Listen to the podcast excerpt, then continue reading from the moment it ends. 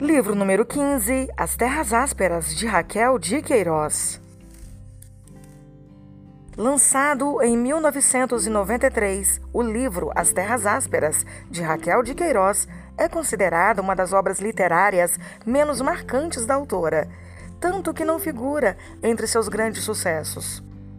Uma dramática exposição da luta secular de um povo contra a miséria e a seca. A autora emite um olhar crítico sobre o desenvolvimento social da época.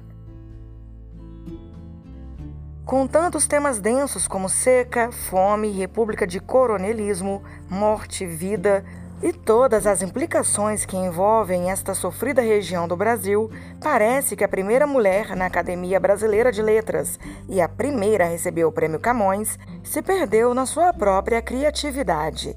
As Terras Ásperas é aquela obra que tem muito título e pouco conteúdo, justificando poucos exemplares vendidos na primeira edição. Se você quiser saber outros livros que eu indico ou não indico, visite meu book Instagram, arroba aleatoriamente by Rui.